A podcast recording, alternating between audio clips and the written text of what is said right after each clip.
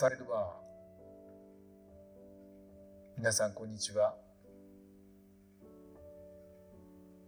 ラジオ番組サイドバー。第2回目、スタートします。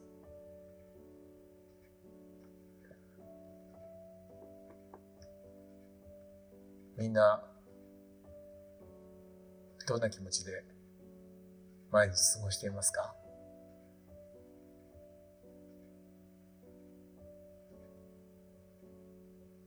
僕の周りは、やはり、新型コロナウイルスの影響を受けて、みんな心が少しすさんでいるのかなということを気づくこと増えてきました。昨日だったかなテレビでニュースが流れていて、マンションの上の階から、その下の階の人たちが、の子供かな？赤ちゃん。赤ちゃんの泣き声が聞こえると、足でドンドンと床を踏む音が2時間以上続くんだって。これ怖いよね。そしてその人は顔見知りなんだってさ。今までそんなこと全然なかった。でも、感染予防ということで、在宅勤務になった人が多くて、赤ん坊の声、耳につくのかな？イライラするのかな？でもまず、床をドンドンとしちゃったのかな？された方は怖いよね。2時間。それも見ず知らずの人間ではなくて、知ってる人？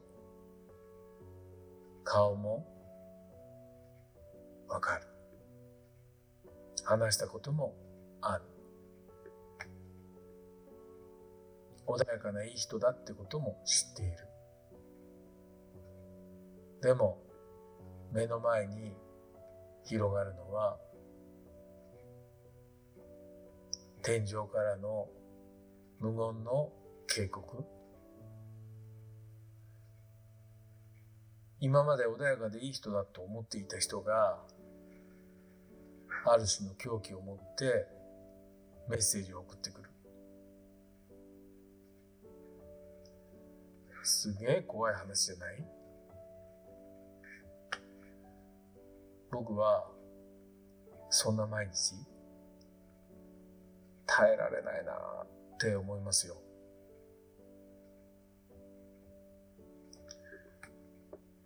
日本中でそうやってイライラしている人が増えてるのかなって思います。しんどい話だね。多分、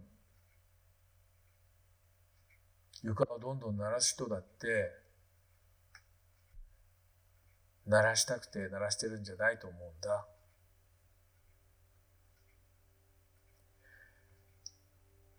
何に向かってイライラしているのか。きっと、不安？その一文字に尽きるよね。将来に対しての不安明日仕事があるんだろうかもっと簡単に言うと将来このコロナウイルスのおかげで職を失って収入を絶たれるんじゃないか。これって仕事を失うっていうより人間にとって一番大事な食べるっていうことを失うそういう恐怖が不安につながってるんじゃないかなって思います。毎日僕らは食べて飲んで寝て誰かとお話をして運動して疲れて寝る。その繰り返しなんだけどその繰り返しをひょっとしたら断たれてしまう。そういう思いが恐怖になり恐怖を抑え込もうとして不安になりじっと我慢してたんだけどその不安が今度はちょっとしたことの怒りに変換される。日本中たくさんの人が少なからずもうそんなこと経験してるのかなって思ってます。もちろんこの事態が収まればまた元に戻るのかもしれない。でもわかんない。そんな時に別のニュースを見ました。ベーシックインカム。っていう言葉知ってますか？これは国が生活に必要な最低限のお金を全国民に支給するという仕組みなんだけど今日本は全国民に一人当たり10万円支払うって言ってたよね。実際その申請が始まっていてもう口座に振り込まれた人もいるかもしれないんだけどあれがずっと続くのがベーシックインカム。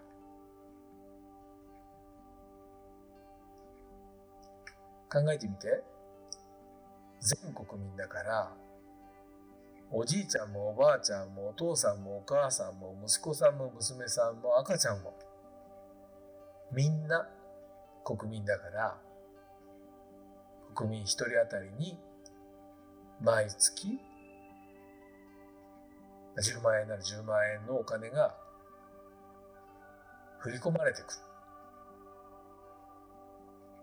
ある種夢のような制度って思われていて逆にそんなことしたら誰も働かなくなるよっていう意見もあったり経済成長の発展を妨げるよって言われたりさまざまな意見が出てそんなのできるわけないじゃん当然お金もいるから。っていう部分があるんだけど実は北欧のフィンランドという国で一部の地域でベーシックインカムの実際の実験したんだって。この間そのニュースがネット上で流れていました。えっ、ー、とね、2017年から2018年にかけて社会実験で約2年間ベーシックインカム実施したんだって。で、これの場合は、無作為に出出した25歳から58歳までの約2000名を対象に2年間にわたって毎月560ユーロ。日本円に直すと約6万5520円を支給し続けたそうです。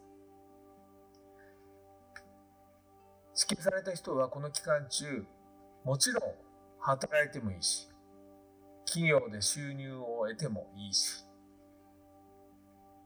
アルバイトしてもいいし。これによって支給額が減らされることはないと。もちろん遊んでいてもいいんです。なのでそういう実験を2年間2000人の方を対象にやったんだって。でその最終報告書がこの間の5月6日にフィンランド政府から発表されたんだってさ。でいろんな結果が分かってすごく興味深いんだけどこのニュースによるとベーシックインカム2000人受給された人とそうじゃない人の違いっていうのがまず一番みんなが心配している働くな働かなくなるんじゃないかということ。これは実はあんまり変化がなかったそうです。ベーシックインカムの人もそうじゃない人も普通に働いてたんだって。あんまり雇用にもたらす影響はなかったそうです。要は、もういい、会社辞めるとか、そんなんではないみたい。でね、一番興味深いのは、実質的な経済のことよりも、心の健康、幸福度がすごく違ったんだって。アンケートによると、ベーシックインカム受給者の方が、生活そのものの満足度が高くて、精神的なストレスがすごく少なかったんだって。なおかつ、他者や社会組織への信頼、だから政府に対しての信頼とか、えそういう部分がすごく高くて、それを何とかしてお返ししたいって思って、ボランティア活動とか、社会、え、参加みたいなものをもたらす効果がすごく多かったそうです。へえって思いました。もちろん、様々な条件が揃ってね、そうなったんだと思います。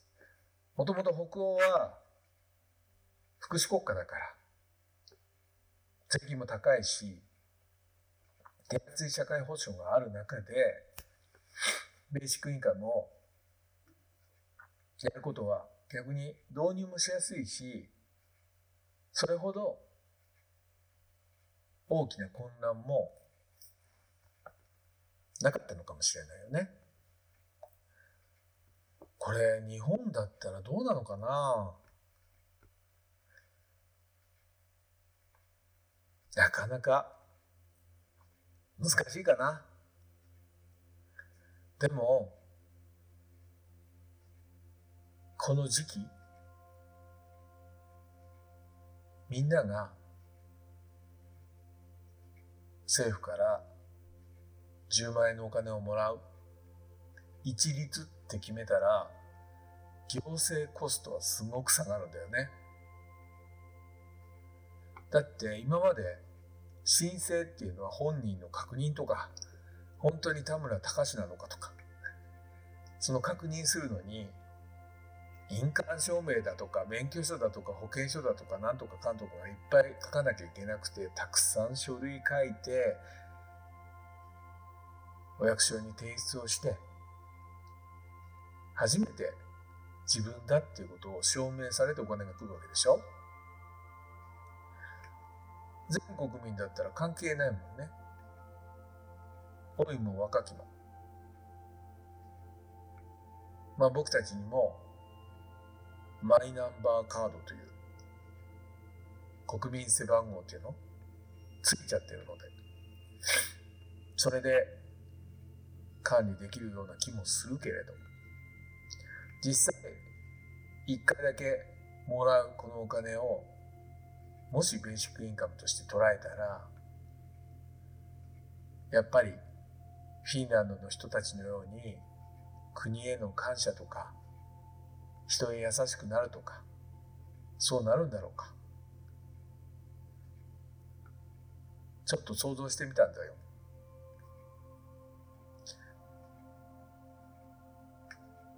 毎月の収入が国から最低限保障されていて食べるに困らない。ってなったら最初に僕が話した赤ちゃんの声をイライラして床をどんどんって叩くような人はいなくなるような気するよね。たくさんのお金が欲しいわけじゃない。多分それも将来に対して不安だから貯金したりするわけでしょもし毎月必要最小限な、最低限か。最低限なお金が支給されるとしたら、もっと違うことしたいとか、もっと役に立つようなことをやりたいとか、一人一人の国民がそう思うかもしれないなって感じます。もちろん感じるだけでは意味がないし僕も想像してるだけだとうーん難しいんかなって思ったりしたんだけどこの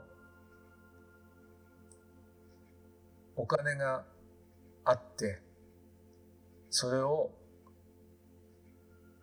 自由に使っていい。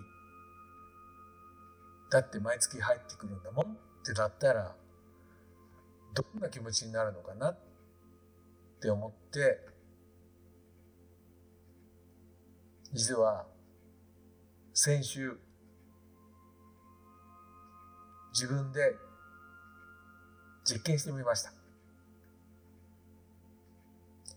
題して一人ベーシックインカム生活みたいな感じなんだけど何のことはないんだよ。会社に貸していた借金の一部が単に返ってきたってだけなんだけど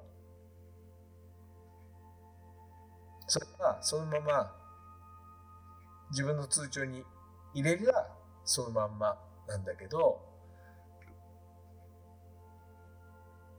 一部そこからお金抜き出してあベーシックインカムしてみようかなって思ったんですよ。もちろん政府からお金が来るんではなくて田村隆銀行から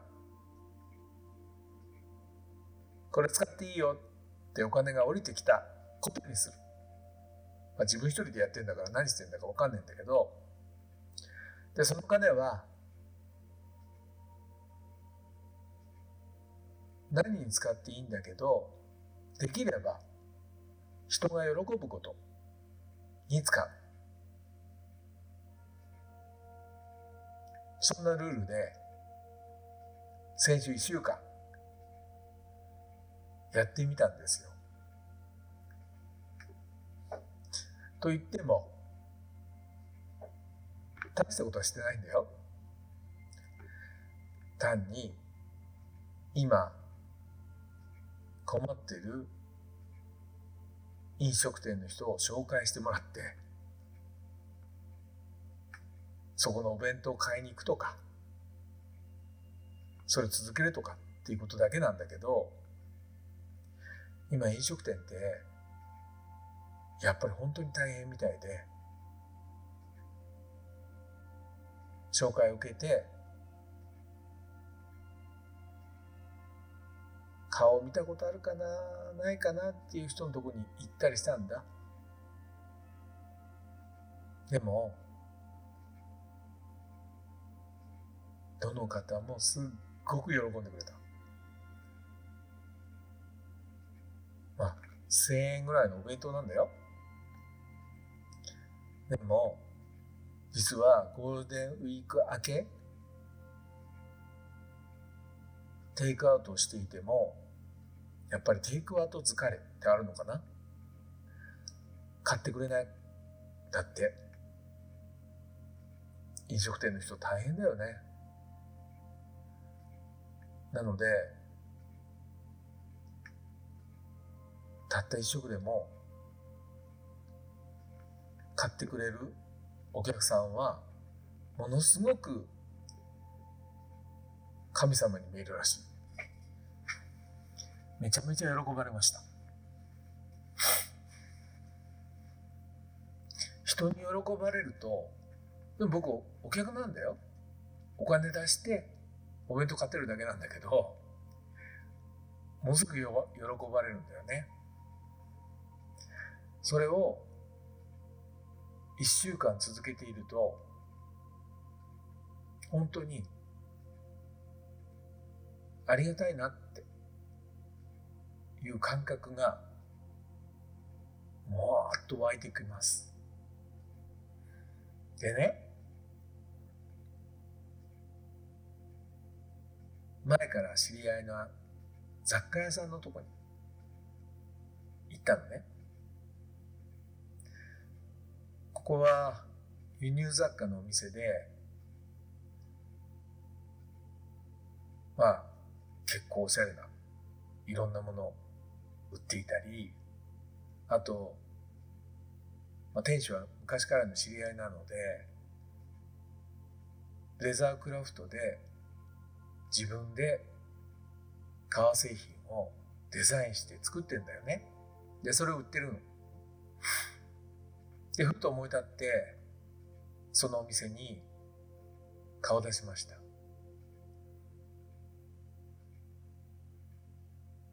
だって飲食店と違って、ファッションや雑貨のお店っていうのは、もっとしんどい。本当大変だって言ってた。逆に、休業要請もかからないから、行政から補助金も出ないし、もう踏んだり蹴ったり、そんなこと言っていた。そうかって。本当大変だよね。僕できることっつったら、君がこれを買えっていうものを買うことぐらいしかできないよって言ったんだけど、どれがいい？って言ったら変な話だよね。店の人間にどれ買ったら嬉しいって聞くて、客も客だけどさ、じゃあこれ買ったら嬉しいって言って出してくれたのが、レザーで作ったミニマムなお札入れなのね。一見、小銭入れかなって思うような小ささなんだけど、ちゃんとカード4枚と、えお札が入って、小銭も入る。すごいちっちゃい財布。めちゃめちゃ機能的。ずっと長財布を使ってて、ポケットに刺していたら、たまに落としたりするんですよ。おちょこちょいだから。要はポケットから抜けてて、どっか行っちゃったり何回かありました。焦りました。まあ、幸いにして帰ってきたんだけど、このちっちゃい財布になってから、もうそんなことなくなった。財布っていうものも、よくさ、長財布をも、お金持ちは長財布を持っているとか言うじゃん確かにそうなのかもしれないけど、この時代はもっとミニマム考えなきゃいけないのかもしれないよねって彼の財布を見ながら思って今使ってます。めっちゃ喜ばれました。本当に。あと、土曜日だったかな。能登の方まで行って、知り合いのお店行って、ハンバーガーとピザを食べました。往復4時間かかった。もちろんもう一個別の用もあったんだけど、4時間かけてハンバーガーとピザを食べるために行くって、すんげえ贅沢だよなって思った。まあ仕事も暇だったからっていうのもあるんだけど、でもすごく喜ばれた。一週間やってみて、心がね、やっぱり平穏な感じがします。もともと僕はあんまり怒ったりすることって少ないんだけど、ますます今こうやって生活できることにありがたいなって思いますよ。お金ってそう思うと誰かのために使うと喜びで帰ってくるんだなっていうことを改めて思いました。お金って何だろうね。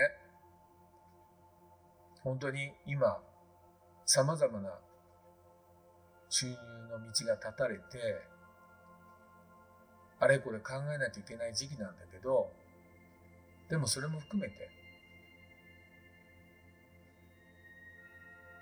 今までの常識を見直す時期に来てるのかなっていうのは、一週間やってみて、僕が思った結論なんだ。もちろん真似しなくていいよ。ずっと続かないから。田村銀行は毎月そうやってくれないからね。でも、なんか、お弁当一つ食べるときにも、お店の人のありがとうっていう笑顔が目に焼き付いて豊かな気持ちにはなったよ。不思議だよね。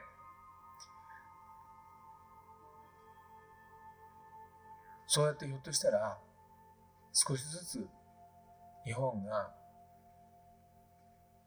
もしベーシックインカムとか、まあ、形は変わってもいいから、提案してくれるような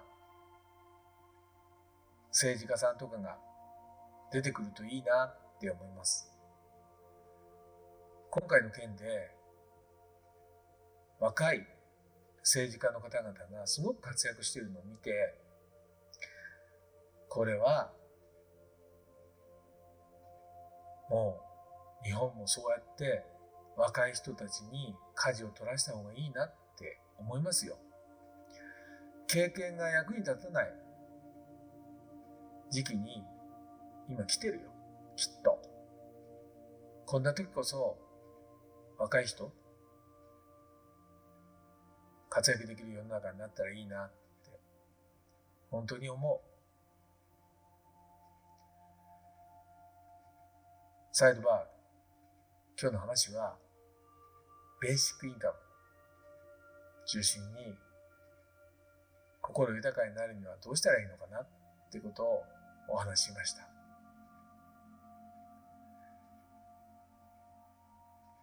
この話が皆さんのお耳に届くことを願いながら今日の番組はこれで終わりにするね。また会いましょう。お疲れ様。さようなら。